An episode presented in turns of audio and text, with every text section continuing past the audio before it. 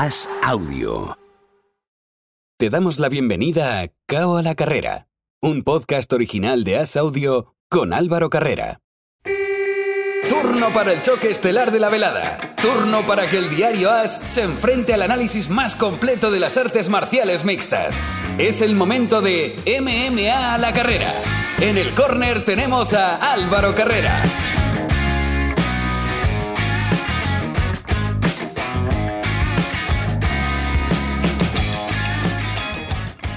Si teníamos el bloque de boxeo muy congestionado de actualidad, el de MMA no es nada desigual, porque las artes marciales mixtas también han vivido un gran fin de semana. ¿Qué tal? ¿Cómo estáis? Bienvenidos al segundo de los asaltos de KO a la carrera. Bienvenidos al tiempo de las artes marciales mixtas. Hoy vamos a hablar, como no podía ser de otra manera, mucho y muy bien, yo creo, porque fue un buen evento del UFC 273. Habrá muchas más cosas y todas ellas las comentamos, como siempre, con Andrés Lichbel, quien ya nos escucha desde Miami. Hola Andrés, ¿qué tal? Hola Álvaro, muy feliz de estar acá y bueno, vamos al lío.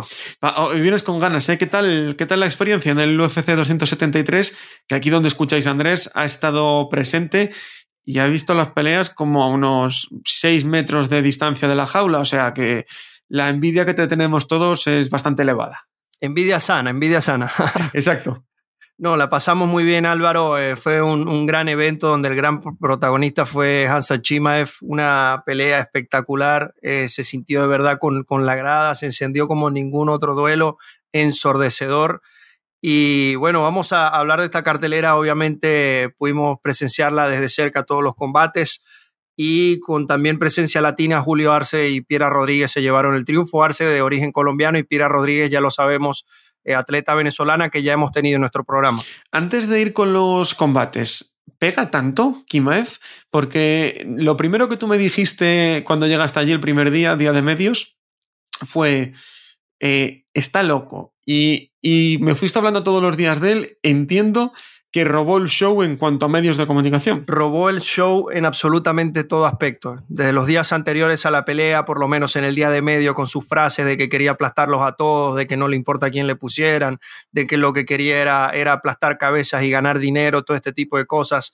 Y si bien teníamos dos peleas eh, titulares, como estelar y coestelar, eh, la, la, pelea estelar del pueblo, si se quiere, o la, o la que generaba más repercusión en la gente y más deseo, era la de Chima de Gilbert Burns. Y este tipo termina llevándose el triunfo y es aún más protagonista, ¿no? Eh, tiene algo especial. Chimaev tiene algo especial.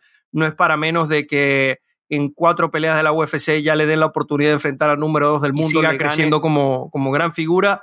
La UFC tiene, tiene un diamante en bruto con Hansa Chimaev y ya es cuestión de él de que pueda seguir ganando y mantenerse allí y por qué no seguir creciendo como figura. Vamos a empezar por ahí, si te parece, por, por ese combate. Em, dices que el público fue la pelea en la que más encendida estuvo. Normal. ¿Cómo no va, va a estar encendida la gente con el combatazo que vimos? Em, yo sacaría muchas conclusiones. La principal en cuanto a futuro es que Chimaev tiene todo para ser un campeón duradero de mucho tiempo. Demostró que tiene quijada, que pese a ser su primera vez a tres asaltos, no le faltó el fondo físico. Pero lo más importante para mí es eso, que, que contra un pegador de tal nivel como es Barnes, aguantó y lo supo pasar mal, porque al final del segundo asalto estuvo a puntito de ser finalizado. Eh, mostró muchas cosas, además de que Burns sabemos su nivel en el Jiu-Jitsu, es multicampeón eh, mundial y en muchas ocasiones intentó el derribo con absolutamente todo y Chima sencillamente se lo quitaba de encima como, como si fuera un trozo de papel, no, lo hacía con una facilidad espectacular y a mí lo que más me llama la atención es que yo siento que estamos lejos del techo de Chimaev, porque Chimaev apenas tiene 27 años y está apenas, eh, si se quiere, experimentando con nuevos escenarios. Ya lo mencionabas, primera vez en su carrera que, que va a un tercer asalto, primera vez que tiene una guerra de este tipo, porque anteriormente simplemente pasaba por encima a sus rivales, primera vez que, que se enfrenta con alguien de, de, tal envergadura como, como Gilbert Burns. Y siento que esta pelea le, le, va a enseñar mucho, ¿no? Él va a aprender mucho de esto. Casualmente los entrenadores estaban un poco enojados con él porque le decían que subiera las manos, que fuera un poco más cauto y Chima, fiel a su naturaleza, iba hacia el frente todo el tiempo tratando de arrancarle la cabeza a Gilbert Burns sin importar cuántos golpes pudiera recibir. Y se vio en su rostro también cómo Burns lo pudo cortar y le pudo hacer daño.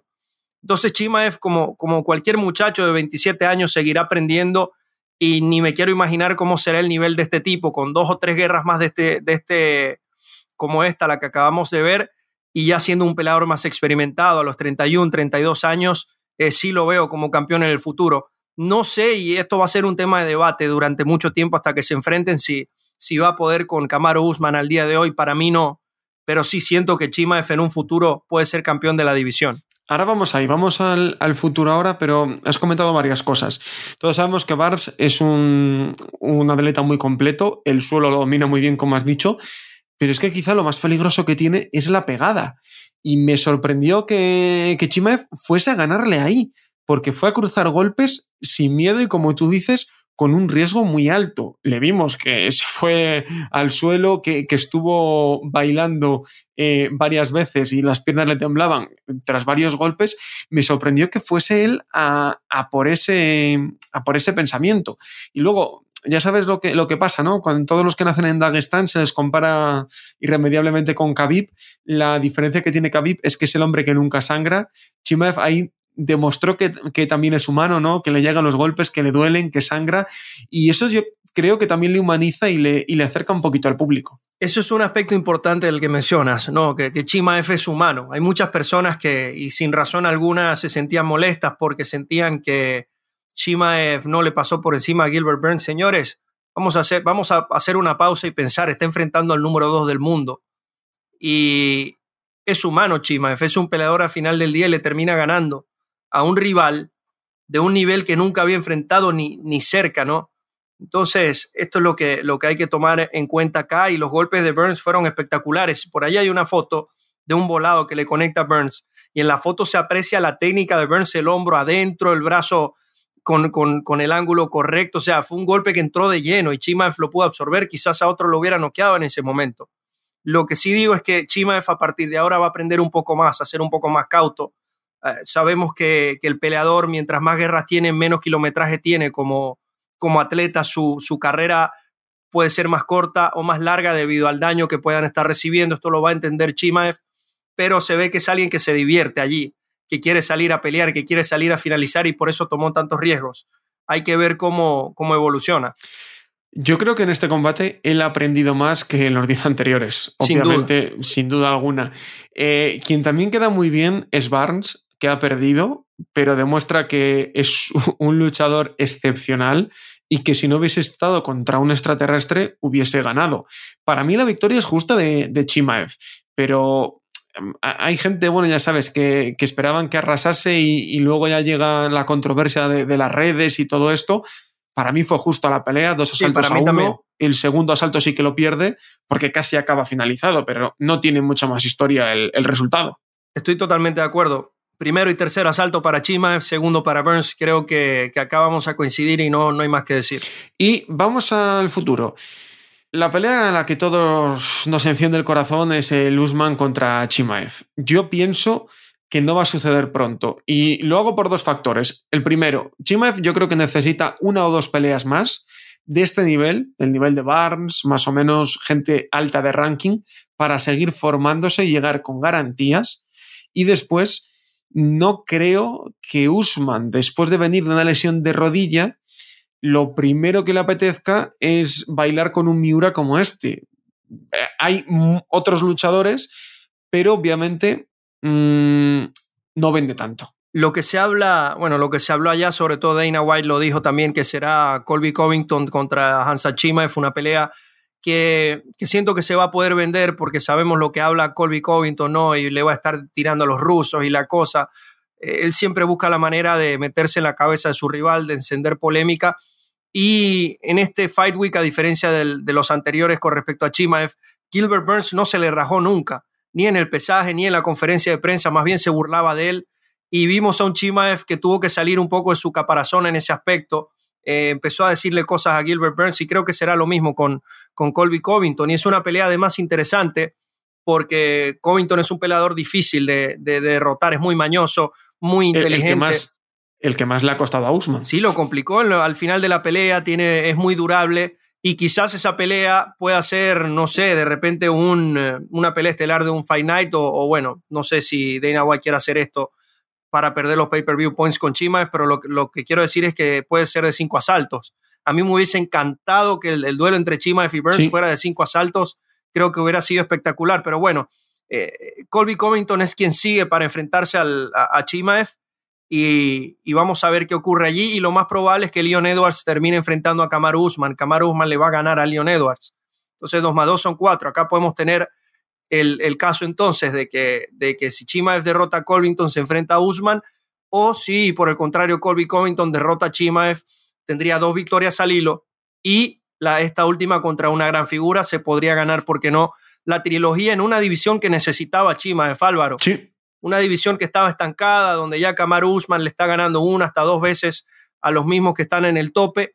Y, se, y hacía falta una nueva cara que le haga creer al fanático tan siquiera de que alguien puede complicar al número uno libra por libra a Kamaru Usman. Y ahora lo que queda es cocinarlo a fuego lento, que si otra cosa hace, si otra cosa, otra cosa quizás no, pero eso lo hace la UFC perfectamente y vamos a tener ese calentamiento de Usman Chimaev hasta en la sopa. Y lo que dices tú, si Chimaev pierde contra Covington, está también hecho y, se va a vender muy bien ese, ese combate, sin duda alguna. Y Álvaro, si pierde, recordarle, es que esto lo, menciono mucho, tiene 27, años, Chimaev, o sea, tiene mucho tiempo para, para perder y aprender. Eh, esto no va a ser el fin, pero con lo que me quedo es que si a esta edad le derrota al número dos del mundo en una guerra de ese tipo, imagínese todo lo que puede mejorar y aprender. Entonces, eh, falta mucho para poder ver cuál es su techo en realidad. Yo lo dije esta semana en, mi canal de YouTube y lo repito, va a ser un campeón y va a ser un campeón duradero, no sé si ahora o dentro de tres años, pero tiene todo para, para serlo. Ya, ya para cerrar el tema, Álvaro, te pregunto, ¿tú te recuerdas de Francis Ngannou que llega a la UFC, le pasa por encima a todo el mundo hasta que pelea con Stipe Miocic y le dan un baile con la lucha? Y a partir de ese momento Francis Engano y otra derrota más, hace los ajustes y es otro peleador totalmente distinto y eso te lo da la experiencia. Y ahora vemos que Francis Engano es un campeón y, me da la impresión de que va a estar allí un buen tiempo. Entonces lo mismo puede ocurrir con Chimaev, que es aún, aún menor que, que Engano en ese momento. Lo de Engano, lo único que estará el tiempo que él quiera. Recordemos que ahora está recién operado de la rodilla, veremos a ver lo que pasa con el boxeo. Y disputando contrato, capaz lo vemos boxeando primero, estamos de acuerdo. Exacto, pero, pero sí, que, sí que te entiendo el ejemplo. Vámonos al combate coestelar. ¡Wow! Pasó Andrés lo que nadie esperábamos. Sterling nos, ha callado la boca a todos, ganó a Peter Jan en una pelea muy cerrada, Jan se siente el ganador. Yo creo que Sterling es justo vencedor porque para quitarle el cinturón al campeón mm, tienes que hacer un poquito más que él. Es campeón legítimo ya. Otra cosa es que sea campeón querido, porque sí que Sterling creo que es el campeón con menos carisma y menos querido de, todo en la UFC. Yo siento que sí tiene carisma, pero que es como un villano, ¿no? Es poco querido. También eh, siento que lo ha tomado de la mejor forma. El día, del, día de la conferencia de prensa llegó con un casco, ¿no? Y un libro de, reglas de las MMA burlándose un poco del rodillazo ilegal de, Peter Jan. Y está disfrutando esto. Ahora, hablar de la pelea, vimos un, Peter, a un Aljamain Sterling totalmente diferente al que vimos en la primera ocasión. Hizo todos los ajustes, salió a pelear un poco más cauto. De hecho, en el primer round, que es el que termina decidiendo el, campeonato, porque... Se dedica a correr se dedica a correr en el primer asalto. Fue lo que me sorprendió. E hizo muy poquito, pero lo hizo bien. Pero a lo que voy es que round 2 y 3 claramente Sterling. De hecho, el round 2 para mí fácilmente pudo ser un 18. Le tomó la espalda a, Peter Jan en los dos asaltos. Y 3 y 4, no con mucho, Peter Jan se los lleva. Entonces, el primer asalto es donde hay discrepancias no solo entre los jueces, sino entre la comunidad. Los he estado leyendo. En un primer asalto que no hubo muchas, mucha acción, y es algo que quiero dejar claro. Si bien Peter Jan es el que estaba yendo hacia adelante, Aljamain Sterling fue el que conectó los mejores golpes.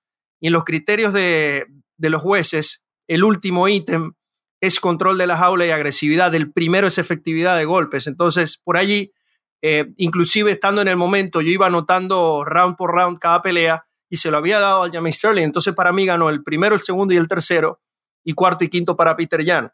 Otra cosa que quiero dejar claro, todos pensábamos, y nos incluimos, de que Peter Jan le iba a pasar por encima a Aljamain Sterling y que mucha gente llegue al punto de mendigar el primer asalto que estuvo tan parejo para decir que fue un robo y que debía ganar a Peter Jan, yo no estoy de acuerdo. No, yo tampoco. Para ningún, en ningún caso fue un robo esto. Esto es un deporte de apreciación y repito, el primer asalto no tuvo mucha acción y estuvo para cualquiera de los dos. Yo se lo doy al Jamie Sterling, el que se lo dé a Peter Jan, señores, yo se lo respeto. Cada quien tiene su forma de ver las cosas, pero acá les estoy dando mis argumentos porque pienso que, que Aljamain Sterling ganó la pelea. Conectó más, eh, que fue muy poco, pero es lo que yo decía, el campeón es él. Y en algo igualado, pues suele pasar que vaya hacia el campeón si además es el que mete más manos. No tiene, no tiene mucha más historia. Luego a Jan creo que se le hizo tarde porque se vio sorprendidísimo en el segundo y en el tercero con los intentos de sumisión que logró Sterling. Él estaba muy tranquilo y creo que gracias a esa tranquilidad fue por lo que no fue sometido.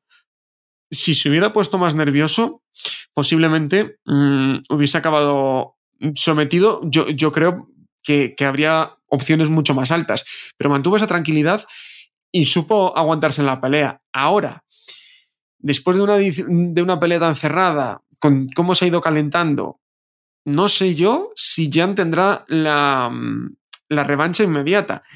El peso gallo tiene bastantes, bueno, bastantes nombres destacados en, en los primeros puestos y veremos a ver qué pasa. Yo me imagino un Sterling Dillashaw quizá, pero... Esa es la pelea. Esa es la pelea que, que, siento que viene ahora y te digo algo, Álvaro, es algo muy personal.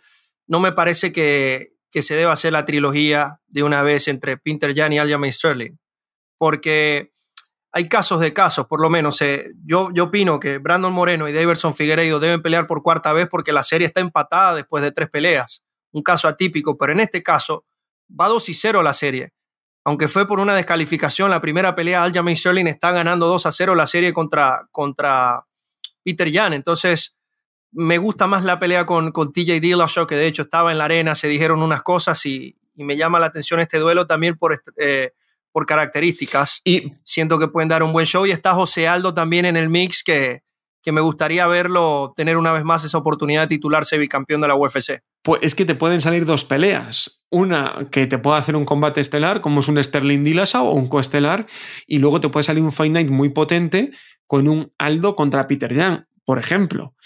Hay, hay, más, hay más variantes, o sea, se pueden hacer muchas más combinaciones. Al final, eso, eso es lo de menos, ¿no? Que, que al final se pueden hacer muchas, muchas cosas en, en esa división que tiene muchos nombres, eh, está Sangagen, está Font, o sea, hay muchos nombres, pero yo creo que lo que primero se nos viene a la cabeza es eso y pienso además, Andrés, que al que mejor le vendría esto es a Peter Jam, porque ahora mismo él está tomando el papel de víctima. Como Sterling no cae bien, por lo que sea, eh, la gente le está apoyando y creo que retroalimentarse en eso le vendría mal. Y pienso que por lo menos una pelea entre medias le vendría bien mentalmente. Estoy totalmente de acuerdo. Eh, quisiera ver a Peter Jan pelear contra, contra otra persona y volver a ganarse el, el derecho de enfrentar a, a Peter Jan, que lo, lo, repito, todos pensamos, y hasta él mismo lo decía, que le iba a pasar por encima a Aljamain Sterling, por lo visto en el primer duelo, y Sterling hizo los ajustes, es lo cierto.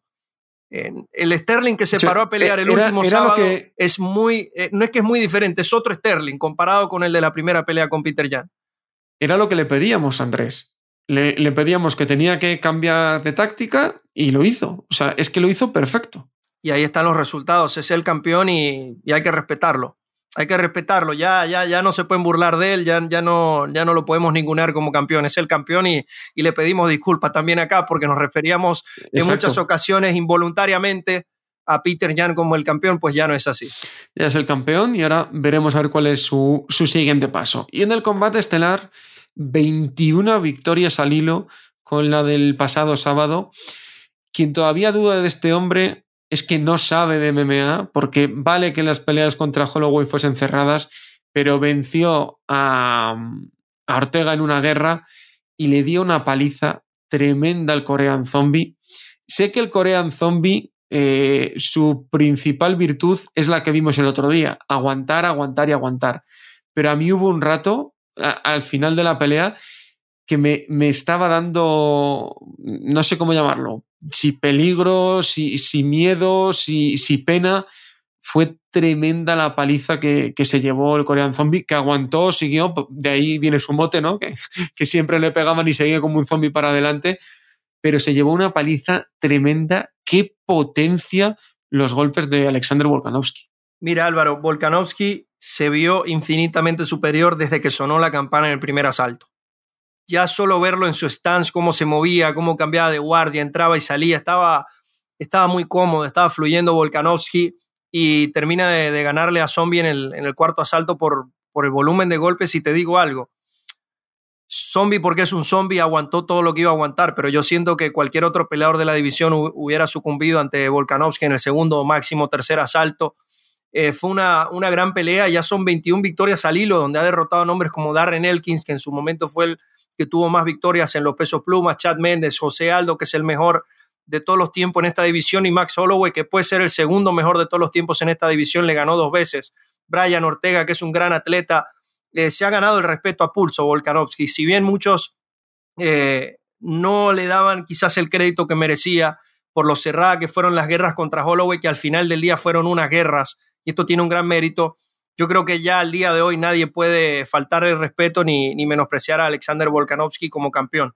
Es un gran campeón y, y, él mismo lo dijo en la conferencia de prensa antes de la pelea, que él apunta a, él considera que no está al nivel de José Aldo en cuanto a los mejores pesos pluma de la historia, respeta todo el tiempo que tuvo y el número de defensas, pero él apunta a llegar a ese nivel y, y lo está haciendo muy bien, ¿no? Ya es su, su tercera defensa al hilo y han sido muy buenas peleas. O son guerras como la de Brian Ortega y la de Max Holloway, o combates donde hay un amplio dominio como el que acabamos de ver contra Chan Sung Jung que al final eso siempre gusta a la gente, porque si hay una batalla muy dura, obviamente en Candila, pero si alguien está en superior y no se rinde y lo hace también como él, porque lo normal hubiese sido que después de los dos primeros asaltos, él dijese, no le voy a tumbar, voy a contemporizar, tengo la pelea ganada. Y para nada, el final del tercer asalto, que es cuando Korean Zombie, digamos que despierta un poco, fue tremendo como, como le conectó y yo pensé que ahí iban a parar la pelea eh, y, lo estaba deseando, lo alargaron un poco más y en el, en el cuarto asalto fue, fue una barbaridad. Mira Álvaro, para mí el futuro de Volkanovski es el siguiente, siento que, que debe volver a enfrentar por tercera vez a Max Holloway, siento que pase lo que pase, vamos a tener una gran pelea nuevamente, Holloway que viene en racha de dos triunfos, Calvin Qatari y Jair Rodríguez, que si bien fueron decisiones, ambas fueron peleas de la noche, y es algo que siempre te, te brinda Max Holloway. Hay que ver qué va a pasar con Jair Rodríguez en la división, pero si no hace nada espectacular y Alexander Volkanovski le gana a Max Holloway por tercera vez, me gustaría verlo intentar contra los pesos ligeros. No, no le veo mucha oportunidad por cuestión de tamaño y porque siento que en los pesos ligeros hay luchadores como Makachev, como, como Michael Chandler, que no están en los pesos plumas.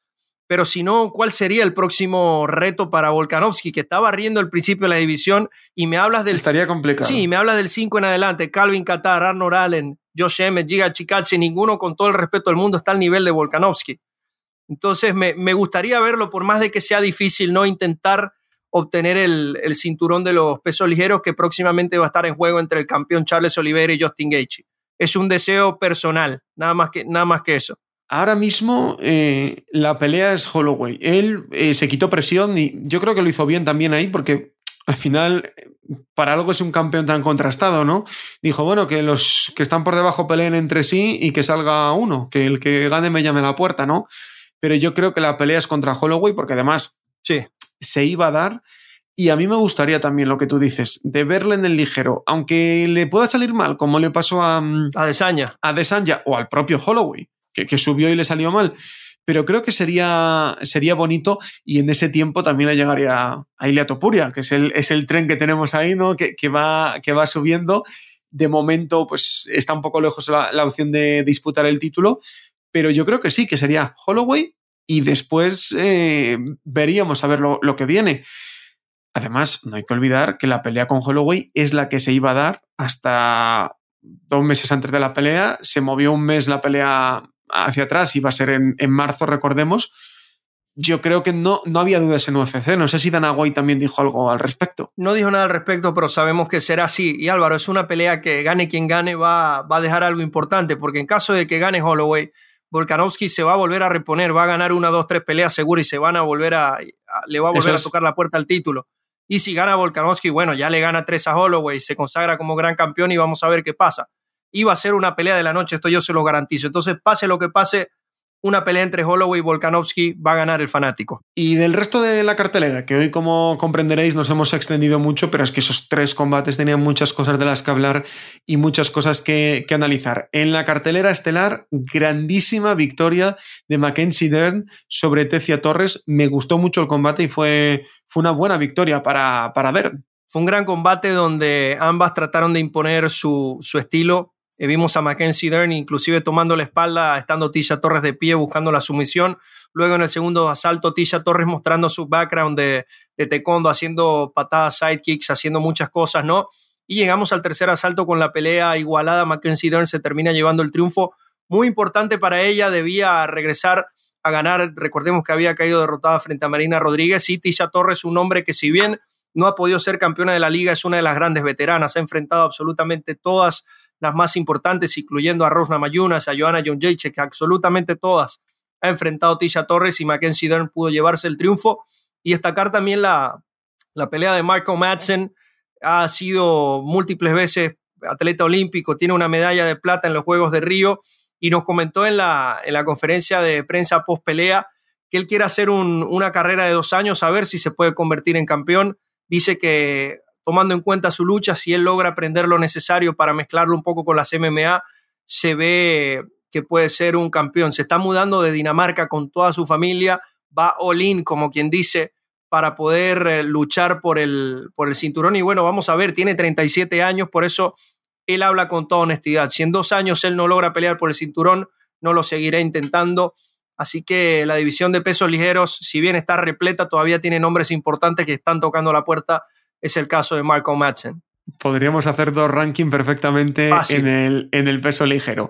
De los preliminares, me quedo con tres nombres y el, yo creo que lo más destacado lo voy a dejar para el final, porque hemos tenido a dos latinos, Piera Rodríguez, que debutó con victoria, y esto te decía Andrés al acabar el combate.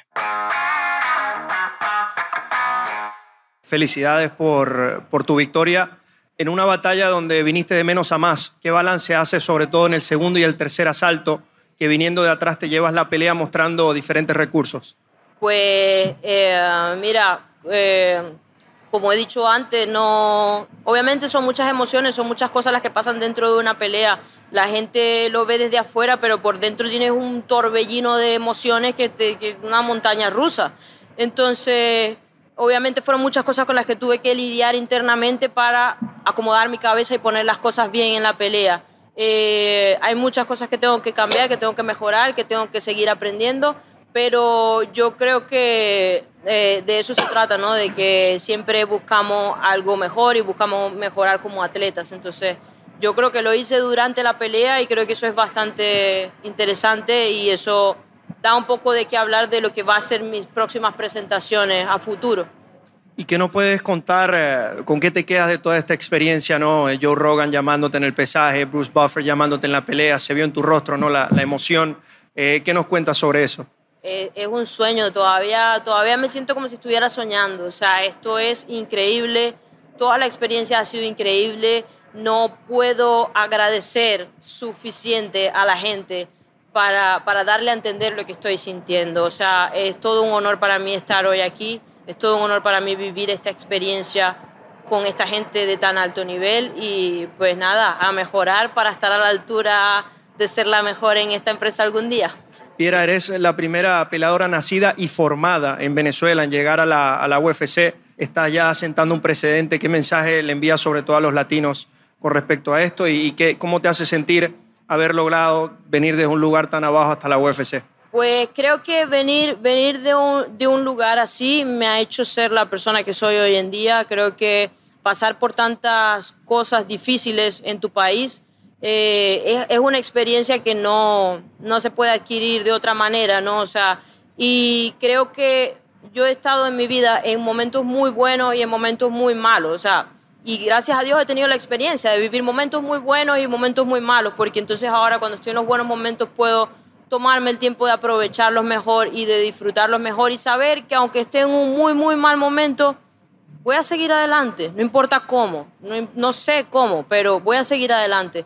Y eso es lo que yo quiero transmitir a mi gente, eso es lo que yo quiero transmitir a toda Latinoamérica, que no importa que tan mal vayan las cosas, siempre podemos encontrar una manera de salir adelante y de ayudarnos unos con otros y de respetarnos unos con otros. Y además de Piera, también Andrés que charló con su entrenador, con Juan Trigo, y lo escuchamos uno de los entrenadores de Piera Rodríguez para esta pelea en la UFC 273, que salió en victoria, se vio el trabajo en la jaula, nos acompaña acá con nosotros a través de Diario As. Juan, ¿cómo te sientes luego de esta gran victoria de Piera? Pues la verdad que me siento muy emocionado, emocionado porque llevamos tiempo buscando este acontecimiento y llevamos mucho luchado detrás de, de todo esto y la verdad que estoy súper emocionado, la verdad. El paso de Piera Rodríguez por España estuvo en Málaga, peleó en AFL e inclusive en el acento se le nota que le tiene un gran cariño a la nación. Eh, ¿Cómo se conocieron? ¿Cómo se dio todo? ¿Cómo terminaron entrenando juntos?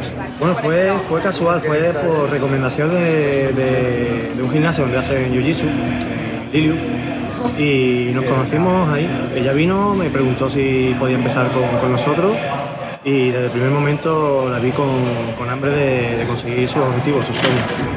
Hablando de sueños, ¿cuál es el techo de Piera Rodríguez como peleador? El techo de, de Piera Rodríguez ahora mismo no tiene techo, no lo tiene ubicado porque no tiene límites. Su, su, mentalidad, su, su, coraje, su hambre de, de ir a por todas no, no tiene límites por eso. Muchas gracias. No me quiero imaginar, Andrés, la ilusión que te debía hacer, que además tú la conocías personalmente a, a Piera, esa, esa, victoria y también la, la, felicidad, obviamente, que había en, en el equipo. Sí, fue una, una, grandísima emoción. Conozco a Piera de hace muchos años. De hecho, un día normal en Maracaibo, Venezuela, donde yo soy oriundo, estaba entrenando en mi gimnasio, llega una chica nueva y esa chica termina llegando a la, a la UFC, ¿no? Desde un lugar tan remoto termina llegando al máximo show y por cosas de la vida fue a cubrir el evento, ella hizo su debut, se llevó el triunfo, pudimos charlar luego de la pelea y, fue una grandísima emoción, ¿no? Para ambos vernos y, y, sobre todo para ella, la gran protagonista, que, que lo comentaba, ¿no? Escuchar que Joe Rogan te llama en un pesaje, que Bruce Buffer te llama o, o, te nombra, ¿no? Presentándote una pelea es algo que cualquier peleador o cualquier atleta sueña toda la vida y ella lo pudo lo pudo experimentar en carne propia, ¿no? Hablando de la pelea, el primer round se lo lleva Kai Hansen, una peleadora estadounidense con muy buen eh, juego de suelo, pero me da la impresión que después de esto, cuando Piera llega a su esquina, ya termina de, entender que está en la UFC, ¿no? Ya todos los nervios pasan y el segundo y tercer asalto le pasa por encima a la norteamericana para llevarse el triunfo tanto con el striking como con la lucha.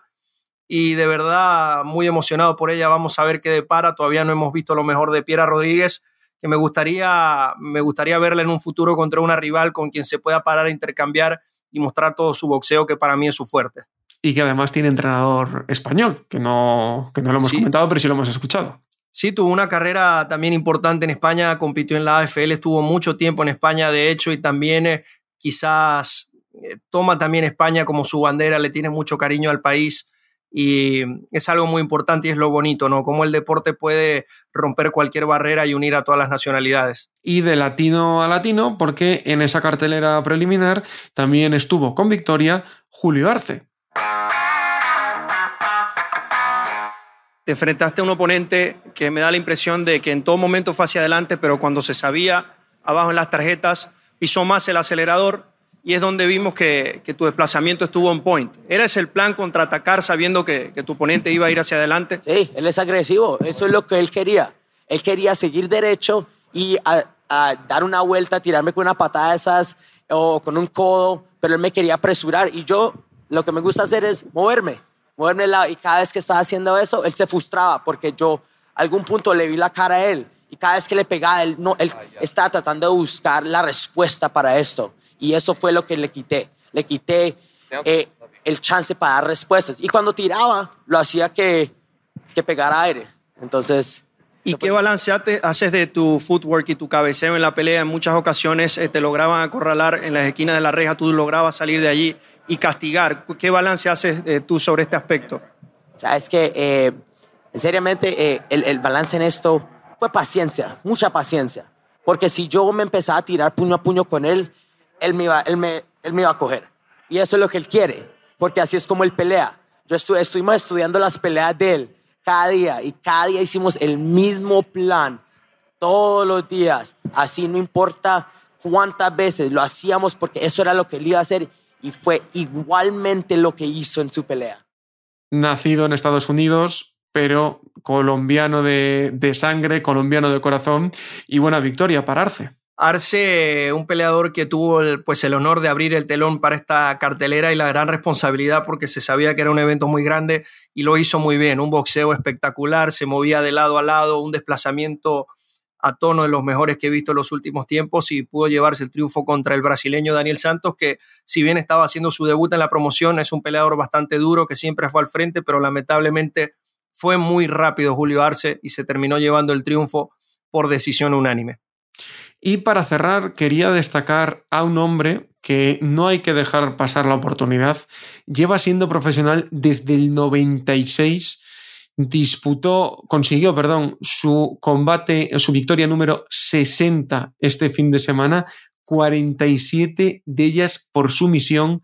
Tiene un total de 77 peleas como profesional encima del peso pesado.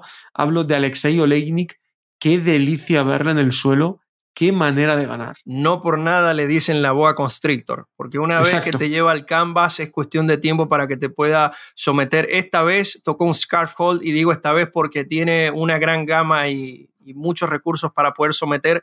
Lo más curioso es que después de la pelea, eh, su oponente Jared Bandera le estaba pidiendo algunos consejos y con mucha amabilidad Alexei Oleinik ahí en la sala de prensa hizo un poco de grappling con él y pues le enseñó algunas técnicas, ¿no? También hablar del, respeto que debe haber a estas latitudes. También quiero destacar, Álvaro, para cerrar, Raquel Pennington, que tomó la pelea contra Aspenlat en último momento. Recordemos que Irene Aldana tuvo que, salir del combate y dieron una, una, gran guerra de tres asaltos, hubo absolutamente todo, hubo buenos golpes. Y Raquel Pennington se mantiene allí, ¿no? La vemos desde The Ultimate Fighter siendo una de las, de las competidoras cuando estaban haciendo la división de las 135 libras y se mantiene en el top 10. Ahora debería estar brincando al top 5 de la división nuevamente y por qué no en un futuro pueda ser una de las contendientes. Y para cerrar la UFC lo hacemos con el evento que hay este fin de semana en el Apex. Eh, una cartelera, pues que después de todo lo que hemos tenido nos sabe a poco, pero bueno, sabemos que UFC está haciendo estos picos en sus carteleras en los últimos tiempos. Eh, combate estelar, interesante, eso sí. Peso welter, el número 4 contra el 5. Vicente Luque contra Belal Muhammad. Simplemente destacar del resto de combates, que en los preliminares pelea el mexicano Rafa García contra Jesse Ronson y también pelea el estado estadounidense, aunque nacido en Zaragoza porque su padre era militar allí, Chris Barnett, una de las sensaciones del peso pesado que se enfrenta a Martin Budai. Una pelea, la estelar Andrés, interesante entre Luque y, Muhammad, aunque obviamente no vamos a hacer ninguna comparación con la cartelera que tuvimos este fin de semana. Sí, sin embargo, es una pelea bastante interesante, dos de los mejores pesos welter del mundo y es algo que, quiero dejar claro. Si bien hace un poco acabamos de decir que la división de los pesos welter necesitaba un nombre como Chimaev porque estaba estancada, siento que Vicente Luque es uno de esos nombres que también da esperanza a que algo pueda pasar. Viene en racha de cuatro triunfos, todos por finalización, sometió a Michael Kies, a Tyron Woodley. Y vamos a ver si puede finalmente derrotar a Belal Mohamed, que también está en una racha importantísima, siete peleas sin caer derrotado, empató con Leon Edwards, que en teoría debería estar peleando con el cinturón, así que tenemos a, dos de los mejores del mundo en su, en su división y es cuestión de ver quién termina imponiendo su, su juego. Vicente Luque, el número cuatro del mundo, Belal Mohamed, el número cinco del mundo, saben que quien gane acá podría estar a uno o máximo dos victorias de poder enfrentarse al gran campeón Kamaru Usman o a quien esté en ese momento, que lo más probable es que sea Usman. Veremos a ver lo que, lo que sucede. Sin duda alguna, mucha actualidad esta semana en la UFC. También eh, hay eventos este fin de semana de Velator, el viernes en concreto, después de unas semanas de parón. Y viene Velator 277 con dos combatazos en los estelares y con buenas peleas también de, de respaldo. Campeonato del peso semipesado, Menkov contra Cory Anderson y se acaba el Grand Prix del semipesado. Es interesante, pero yo la pelea que quiero ver es el Maki contra Pitbull 2, campeonato del peso pluma, contra todo pronóstico, aunque venía invicto, Maki ganó y sometió al Pitbull después de pegarle una patada que le dejó flotando al Pitbull Freire. Quiere recuperar ahora el brasileño su corona y su vitola de intocable. Qué combatazo, de verdad que para mí en MMA es el combate sin duda algunas de, esta semana. No tengo la menor duda de que AJ McKee y, y Freire estarían peleando de tú a tú eh, por cualquier cinturón en el mundo, inclusive en el de la UFC, son dos de los mejores que tenemos en las 145 libras. Y es una revancha espectacular, ya lo decías, por cómo se vivió en la primera ocasión. Sabemos que Freire es alguien muy experimentado, ha, ha luchado por el cinturón, inclusive por ambas categorías, los ligueros y los pesos plumas. Así que vamos a ver cuál tipo de ajustes podrá hacer acá, a ver si se puede llevar el triunfo, pero lo repito, Maki también es un peleador espectacular ambos son muy completos. Estoy viendo acá las estadísticas. McKee de 18 triunfos, 6 por nocaut, 7 por sumisión. Y por parte de Freire de 32 triunfos, 11 y 2 entre knockouts y sumisión. Quiere decir que son atletas que te pueden ganar de cualquier manera y son bastante ávidos en cualquier área del juego. Y hay que recordar que en la primera pelea no pasó nada en dos minutos y con una patada, con la única que le pegó, desconectó prácticamente a Pitbull, que por veteranía lo aguantó, pero una vez en el suelo estaba frito y, le ganó.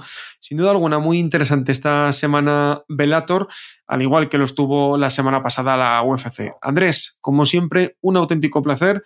Nos volvemos a escuchar en una semana para volver a hablar de las mejores artes marciales mixtas del mundo. El placer es mío, Álvaro, agradecido siempre y bueno, invitarlos en la próxima semana a estar con nosotros nuevamente donde seguiremos analizando y llevando lo mejor de las artes marciales mixtas a nivel mundial. Muchas gracias.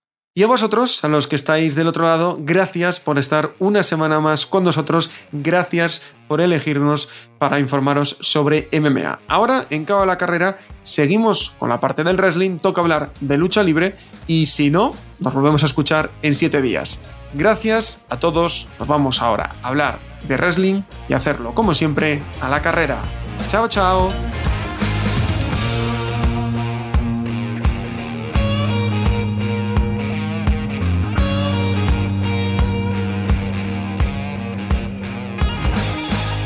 Gracias por escuchar Cao a la Carrera, un podcast original de As Audio con la dirección de Álvaro Carrera, la producción de Javier Machicado y la realización de Vicente Zamora.